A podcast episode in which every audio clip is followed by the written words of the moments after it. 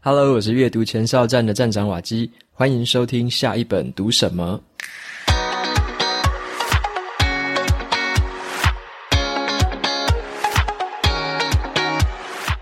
今天要跟大家介绍的这本书，它的书名叫做《僧人心态》。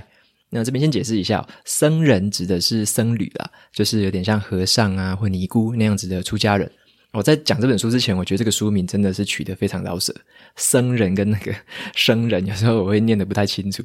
所以在录今天的节目之前呢，我自己就做了一些 正音班的训练，就是在那边念僧人、僧人、僧人，想要把它念对。不过我觉得效果有限啊，所以后面如果听到我讲僧人的话，就自动换成这个僧侣的僧就可以了。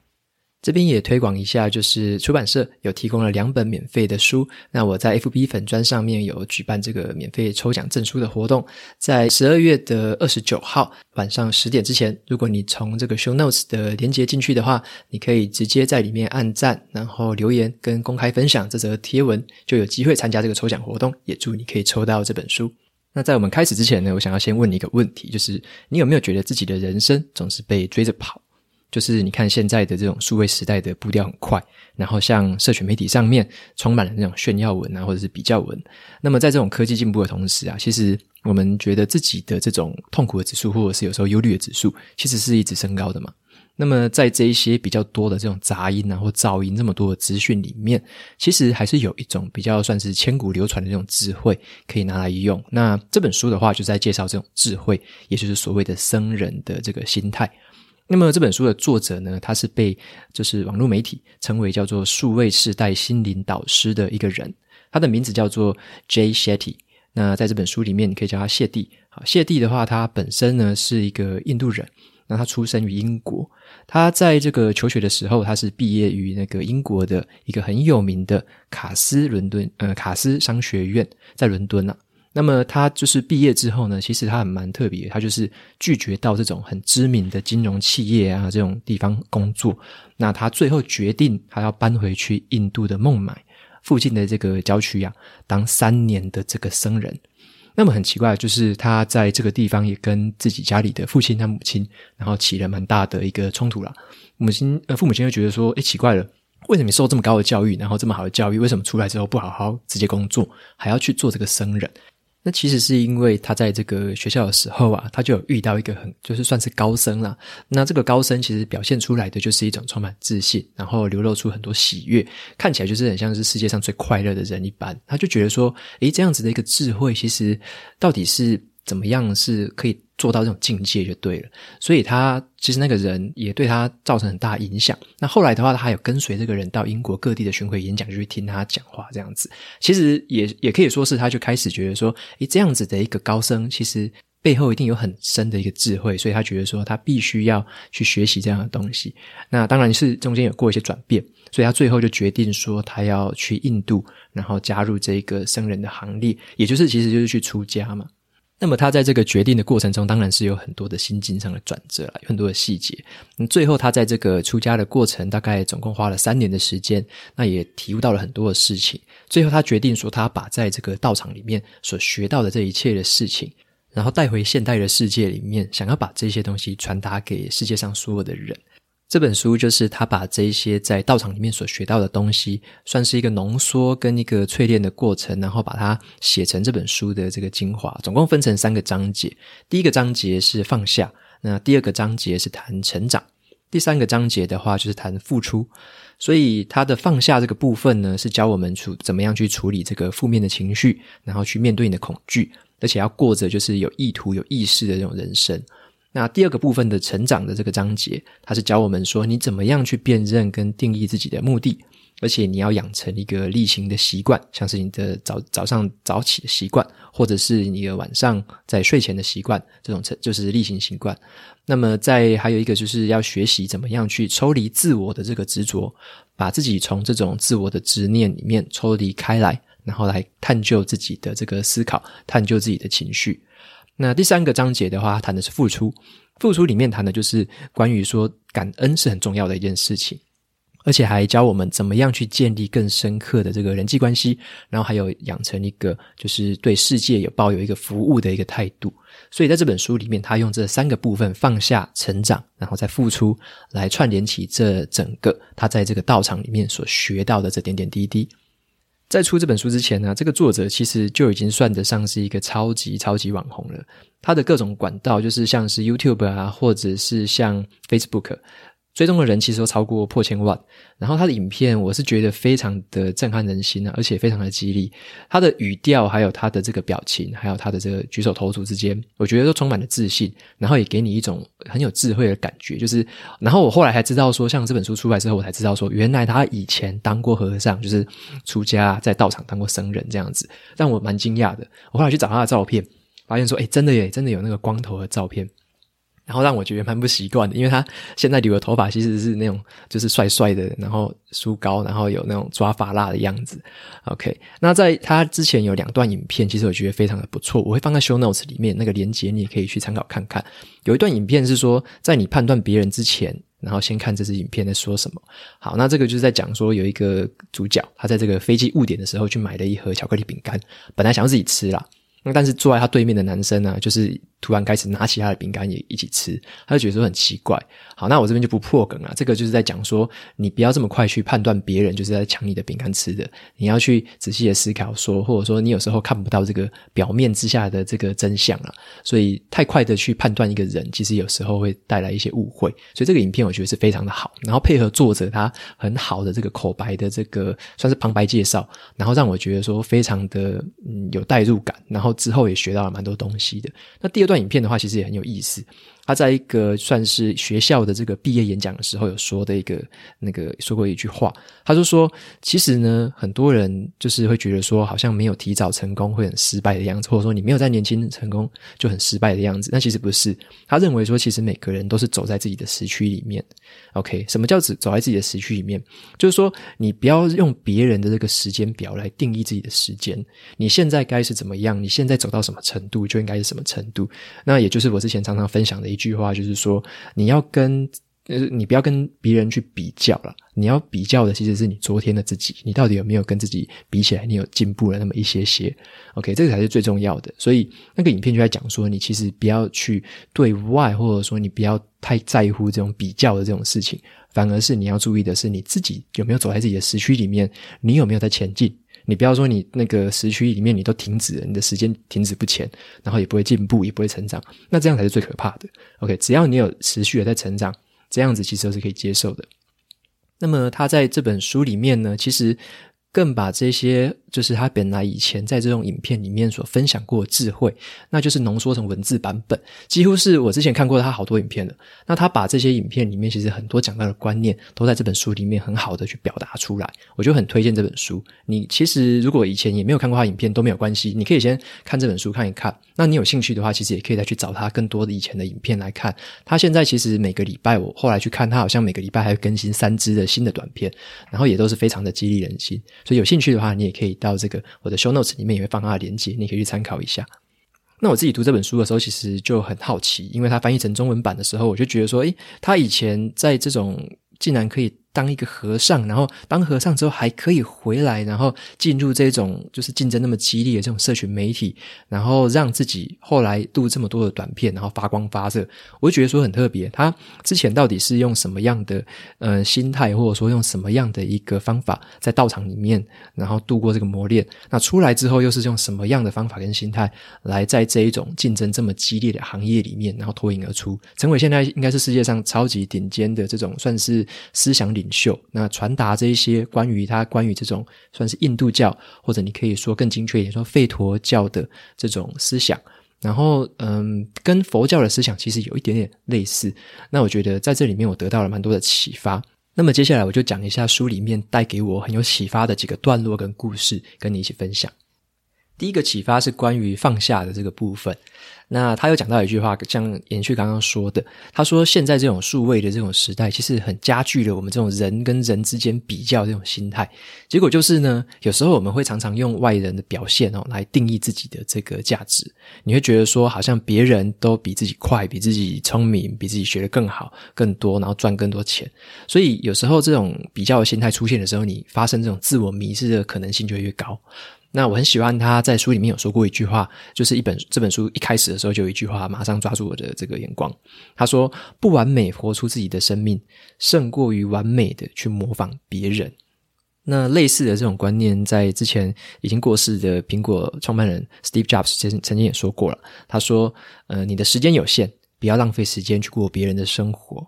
OK，这两句话我觉得都非常让我受到鼓舞。那么，我觉得就是要放下嘛。那放下是什么？放下跟别人的比较了。那你除非你有勇气这么做的话，你才有可能去过上你算是最真实的你，然后找到最真实的你，过上你最真实的生活。OK，那第二个故事是说，嗯，他在书里面呢有提到了一个叫做生物圈二号的一个植物实验。好，这个实验是在美国亚利桑那州进行的，在那边呢，就是科学家去做了一个完美的温室出来。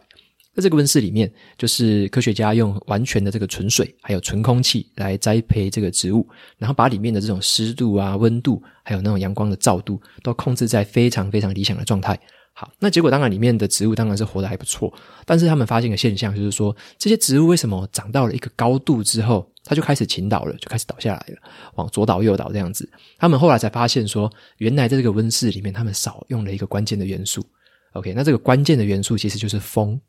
他们在温室里面没有给它吹风，OK，没有，就是你可能有给它浇水，但是你没有给它吹风。好，那这个代表什么事情？这个代表说，没有风的这个吹拂呢，这个植物它就不会往更深处去扎根，它的树皮也不会想要变得更强韧，它就经不起说它长高之后啊，树越来越重嘛，然后就倒下来。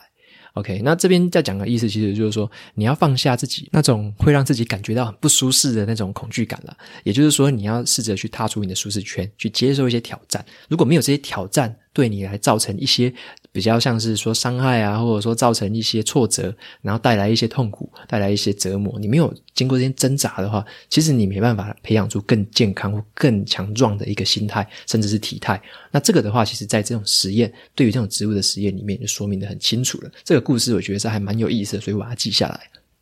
那还有第三个故事是说，作者他在这个道场的时候啊，他就很羡慕说有一些僧人呢、他们的这个就是能力很特别。有些人他很特别，就是说他可以连续绝食好七天；还有一些人也很强，他就是可以完全在那边静坐，然后也是完全静下心来，然后静心算是一个礼拜以上。OK，那还有一些人也很强，他就是说那些人呢，他们甚至可以就是倒背如流，背完一整本的这个印度教的这个经典。好，那他觉得说好特别，他就跟他的学长说：“哎，那个学长啊，我觉得这些人好厉害，我也想要像他一样，可以背这样子一本书。”那么学长就反问他说：“OK，你的这个背这本书的动机，到底是来自于你要背完这一个书的成就感，还是你是想要获得说你学习的时候，你学习背诵的时候这个经验呢？”第一种是你只想要说这个成果嘛，享受享受成就感；第二种的话就是你对学习本身是充满好奇心的，你想要的就是这个过程。OK，那学长就是问他说这句话，那后来作者他才想通，他就说：原来我们应该要放下的是对于这种目标单纯的执着，而你最有收获的时候是什么时候？反而是你去享受这种学习过程的本身，才是更有意思的地方。所以，我们有时候要想想看，你要的那个目标，或者说你想要达到别人曾经达到那种成就，到底你只是想要那一个结果的成就感，你只是想要那种虚荣心或者炫耀的感觉，还是说你是对于他如何达成那件事情本身很有兴趣？他怎么学的？他怎么去做的？他怎么每一天日以继夜的，就是算是夙夜匪懈这样子去做这件事情？到底是怎么样做到这件事情的过程让你感到好奇，还是你只是想要最后那个感觉？那我自己的经验是这样子啦，如果你是想要那种单纯结果导向的，通常你很难撑过中间的这些遭到任何的挫折或者困难，因为你并不会享受这个过程，所以你不会享受过程，你很容易被中间的困难击败，更不可能达成那个结果。所以有时候享受过程的本身，为什么很多人都强调要享受这个过程的本身，是因为享受这个过程的本身，你遭遇任何的困难，你都可以视为挑战。而不是挫折。当你视为挑战，你就会找方法、找解法去克服，然后去跨过这个障碍。这个是我觉得这边给我们很大的一个启发。那第二个启发是关于成长的部分。我觉得作者他在书里面呢、有一个地方说得非常的好，我超级喜欢的。他就是在这个地方，他有说一个事情叫做热情跟目的这两件事情到底有什么样的一个关系？热情跟目的，OK？那他说的这句话我很喜欢。他说：“你的热情是为了自己，但是你的目的是为了别人。而当你把这个热情呢用来服务别人的时候，热情就会变成这个目的的本身。所以我认为的是说什么？”如果我们的目的是很很至高的一个目的就对了。如果你的这个目的是单纯是服务别人的心态，贡献给社会或贡献给别人的心态，希望别人成长，可以帮助别人的话，你会感觉到你你会怎么讲？你会很自愿、很主动的去投入这样子的一个服务。然后呢，这个时候你的这个热情就会变成目的本身，因为你的这个你要投入的这件事情本来就已经满足了世界或满足了别人的需要嘛。那你的热情就会满足别人的需要，而且你这个热情可以一直持之以恒的，一直一直不不断的这个延续下去。所以，当你把这个热情跟目的两件事情结合在你服务别人的心态的时候，这个服务别人的心态，这个目的呢，就让成了你算是热情的这个燃料，就对了，让你可以不断的做下去。那么也就像是我自己的话，我自己现在很喜欢就是写文章，然后写书评以及讲 podcast。那我觉得说，对我来说，我自己感觉到很有意思啦。因为我得到蛮多读者跟听者的这个祝福，或者是说他们觉得说我在这个传达的过程中，对他们起到了很多很多的帮助，然后也让他们可以起就是算是动起身子，然后开始去借书啊或者买书来看。那我觉得这样子算算是达到我这个传达这件事情的目的，也就是希望大家也可以真正拿起一本书，然后可以好好的看，静下心来看。其实从读书的过程中，我自己得到了很多东西，我也觉得说你也可以试着看看，就是在读书的过程中，你也会。得到很多的东西，这个地方每个人的收获不一样。那我相信我有我的，你一定也会有你的。好，那在这个地方还有第二个是说，作者有提到一件事情，是说养成这个例行的活动习惯。好，什么叫做例行活动呢？他说，像我自己是有一个早起的习惯呢，但是我后来看到作者说，其实你可以把整天都规划成这种例行活动，有一个好处，包含说你的下班之后啊，跟你的睡觉前，你都可以用一个例行活动的方式去规划它，让你在每一个时段都固定做一些事情。为什么会这样子？他有说一句一个故事，就是他之前有跟 Kobe Bryant 已经过世的 Kobe Bryant 聊过。那 Kobe Bryant 他就说一句话也很有意思，他说：“创意呢，往往是来自于结构。有了参数跟结构，你就可以从中去发挥创意；但是少了结构呢，你就只会漫无目的的做事。” OK，什么叫做结构？它这边的结构其实指的就是例行活动啦。像是很多人都知道，Kobe 其实都超级早起来，然后就开始练球，而且他是非常持之以恒的，每天每天每天这样子练。好，那为什么他会一直坚持这样子固定的这个生活模式，每天都这样子练？他已经那么厉害了。那其实他意思就是说，就很像是你走在一条很旧的路上面，但是你在这个很旧的路上面，你还可以找到新的石头。因为你有这样子的例行习惯，你可以让很多事情变成是蛮有点像是渐渐的变成直觉，或渐渐渐的变成你的潜在的这种思考的模式。在这种模式之下，你才可以把你的心胸打开，去探索其他新的技巧。就像是他可能对于练投球，好练了一万一千次、一万次了。那他在这个过程里面，他把这个手感练到了一个很极致的程度。那他在这么熟练的情况下，还可以再去发现说，诶，怎么样再去调整自己很细微的一些姿势，或者说很细微的手势，他在这个地方可以发挥他其他的一些创意，或者是其他一些改善的空间。也就是说，当你如果说你根本都没有在练习，你根本就连一千次都练不到，一百次也练不到，那你这时候说我要改善自己，你其实也不知道从何改起，你连这条旧的路都走不好了。那你更不会在旧的路上面发现什么任何新的石头。就算你发现了新的石头，你也不会觉得有什么稀奇的。OK，所以这边就是例行型活动的这个重要性。那也很推荐大家，就是可以培养一些早起的习惯啊，甚至是呃晚上睡觉前也可以培养一些习惯。像我自己很喜欢在晚上睡觉前读书啦，因为晚上睡觉前我就算读个十页二十页，我也都很开心，代表我当天有完成了这个阅读这件事情。所以我自己累积阅读量是大部分的时间是还属于晚上睡前啊。那么作者还有提到另外一件事情是说，像我们自己的心智啊，就是心智指的就是说我们自己的里呃心里面的想法啦，脑袋里面的想法，哦，这边的话很容易，就是如果你没有给他注意力的话，他很容易就漫无目的的乱就飘走就对了。因为我们的脑袋是比较原始的那种脑袋嘛，脑袋并没有随着我们的演化而非常加速的演化。我们现在这个数位科技给了资讯这么大量，但是我们的脑袋还是几万年前是一样的，所以我们常常会被这种资讯轰炸的情况下，我们会让自己的脑袋有点漫无目的的在那边乱走就对了，所以很容易去会去有点落入那种恐惧啊，或者是焦虑，还有一些负面的一些念头。这是很自然的现象了，但是作者他就提供一个很好的方法来让我们破解，或者说来化解这个状况。想象一下说，假设你自己遇到了一个很负面的情绪，OK，你如果遇到一个情绪，就觉得说，哎，我自己好像毫无价值，我自己好没有用，自己一无是处。如果你有这种情绪的话，你可以转一个方式去想，你不要直接说对自己这么说，你不要对自己说我毫无价值这种话。你反而可以去想一下说，如果这个情形发生在你的朋友，或者发生在你的家人身上，你会怎么样去对他们说？你是会用关爱的方式，你用关怀的方式去说吗？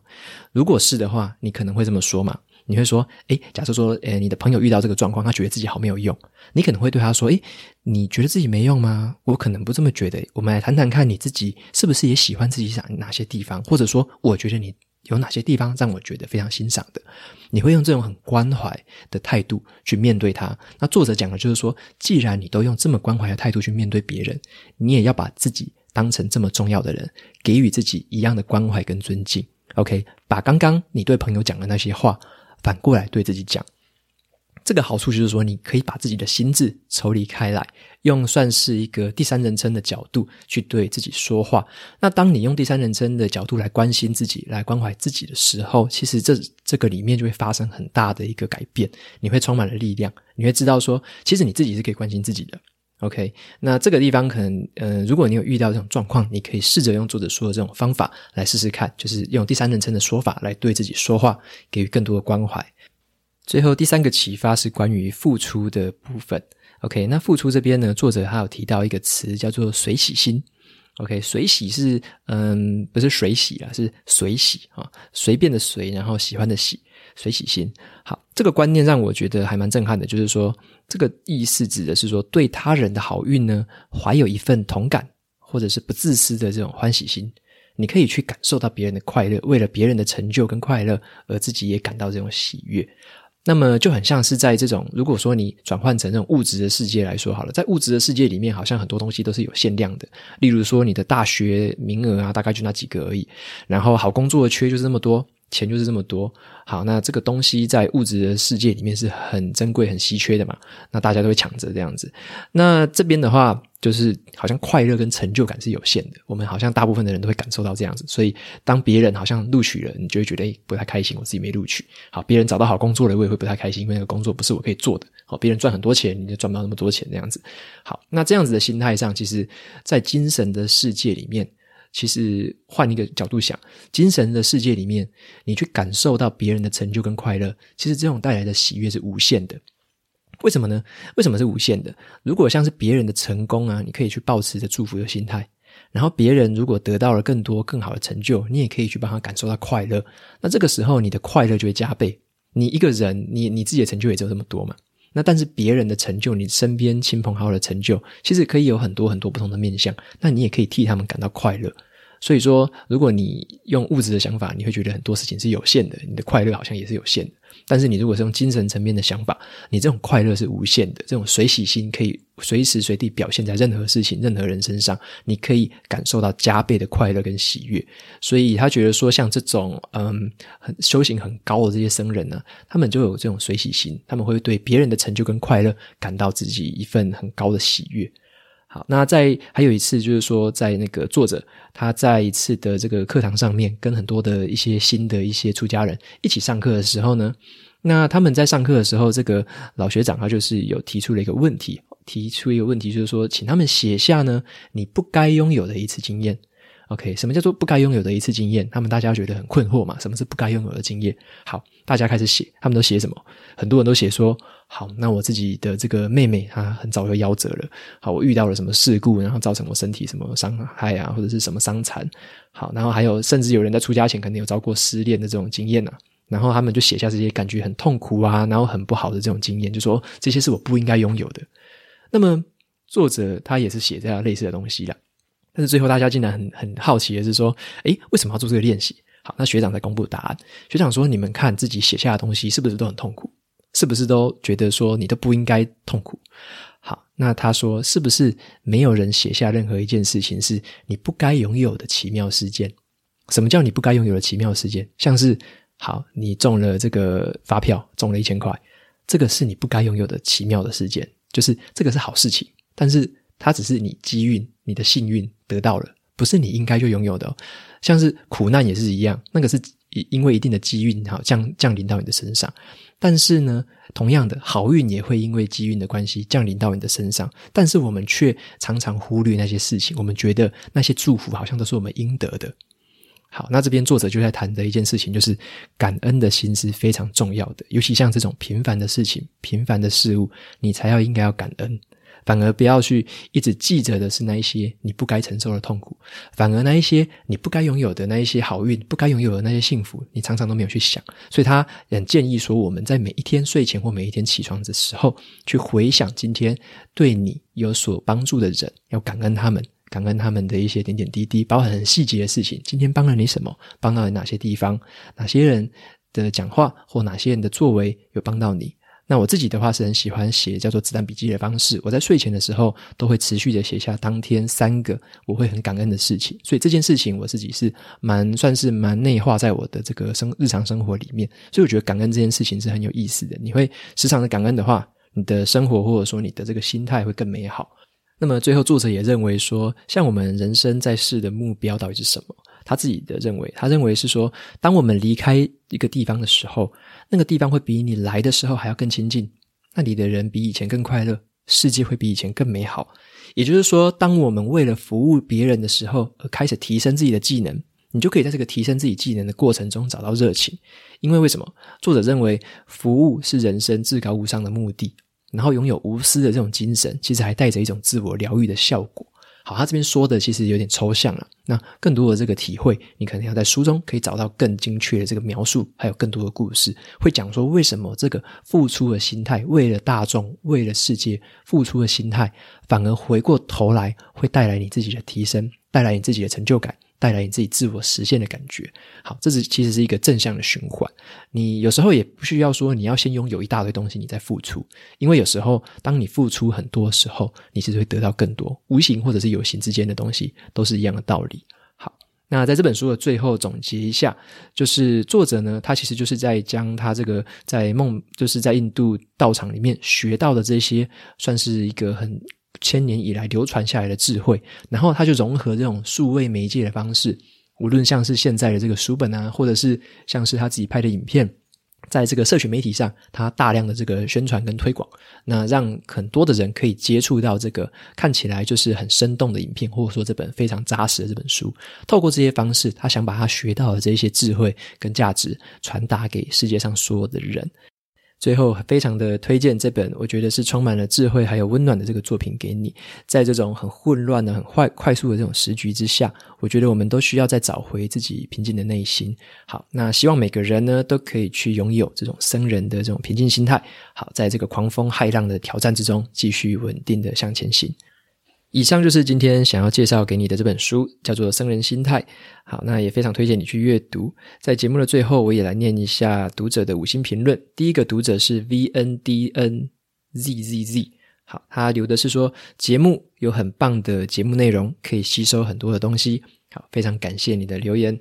那第二个读者叫做 Mike Wang。一一一五，他说第一集无法聆听，很喜欢你的节目，但是第一集好像不能听了，再麻烦你确认一下。OK，这个状况我在上个星期五的时候有发现，那我有跟这个平台的这个处理，呃，处理完之后其实是可以听了，我重新把它上传。那这个背后好像平台那边有出了一点技术的问题，他后来有帮我做修正，所以应该是帮我其他的一些那个档案也有做过一些修正，所以后来其他的集数应该也都可以听了。谢谢你的反应。